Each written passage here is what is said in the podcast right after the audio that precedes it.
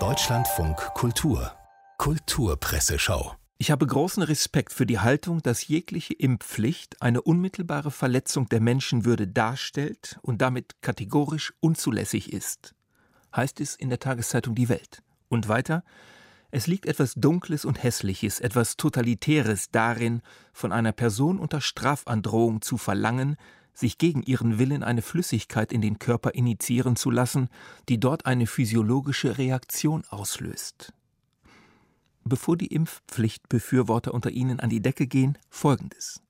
Der Autor des Weltartikels, Kai Möller, Rechtsprofessor an der London School of Economics, wägt ohne Gehässigkeit die Argumente ab, die für eine Impfpflicht sprechen und hält selbige in Ausnahmefällen sogar für vertretbar.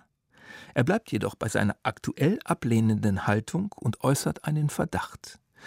Könnte es vielleicht der Fall sein, dass die Impfpflicht nur die einfache und verlockende Antwort ist die man gewählt hat, um politisches Versagen zu verdecken und Schuldzuweisungen und Wut von den Politikern auf die ungeimpften umzulenken?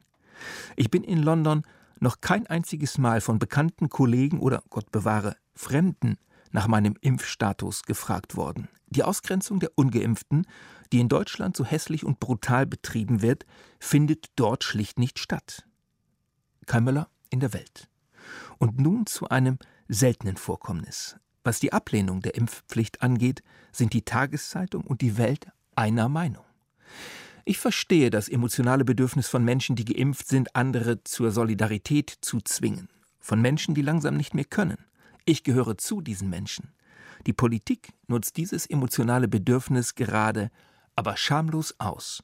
Wir sollten auf einer Impfkampagne bestehen, anstatt auf die anderen loszugehen. Damit wird alles nur noch schlimmer fürchtet die Taz-Autorin Gilda Sahebi. In der Süddeutschen Zeitung überblickt Nele Polacek die Corona-Lage von der Metaebene aus und konstatiert, in der Debatte um die Impfpflicht zerbricht der Liberalismus an seinen eigenen Widersprüchen. Schon traurig? Gewohnt flapsig flott formulierend, berührt Nele Polacek dieses und jenes und die interessanteste Abschweifung ist ihr Kommentar zu Jürgen Habermas Aufsatz Überlegungen und Hypothesen zu einem erneuten Strukturwandel der politischen Öffentlichkeit.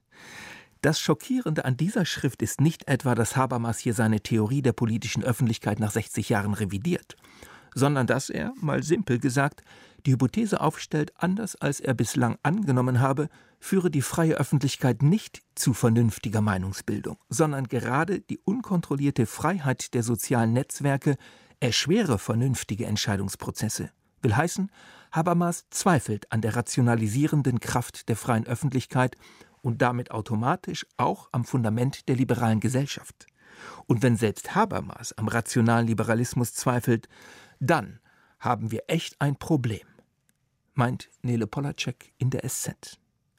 Einer, der die Öffentlichkeit für eine Weile erfolgreich manipuliert hat, ist Sebastian Kurz. Und falls Sie Österreichs Ex-Kanzler immer schon so unangenehm schmierig und grundverdächtig fanden wie wir, sollten sie Wunderkinder in Vaterschaft in der Frankfurter Allgemeinen Zeitung lesen. Armin Thurnherr, der Herausgeber der österreichischen Wochenzeitung Falter, rechnet mit Kurz zugleich unaufgeregt und unerbittlich ab. Sein Fazit Österreich dürstet. Nach dem Kurzschwindel will es Versöhnung, einfach wird das nicht. Am Ende ein Nachruf, und zwar auf die Filmregisseurin Lina Wertmüller, bevor die Jüngeren ein unwissendes Hä? unterdrücken. Hier eine kurze Autobiografie von Wertmüller selbst, zitiert in der Welt. Ich bin kein leiser Regisseur. Ich bin nicht süß, bin keine Lady, vielleicht noch nicht einmal eine Frau. Ich bin nur ein wütender Handwerker, der bestimmte Probleme zwischen der Zeit, dem Geld und der Politik lösen muss.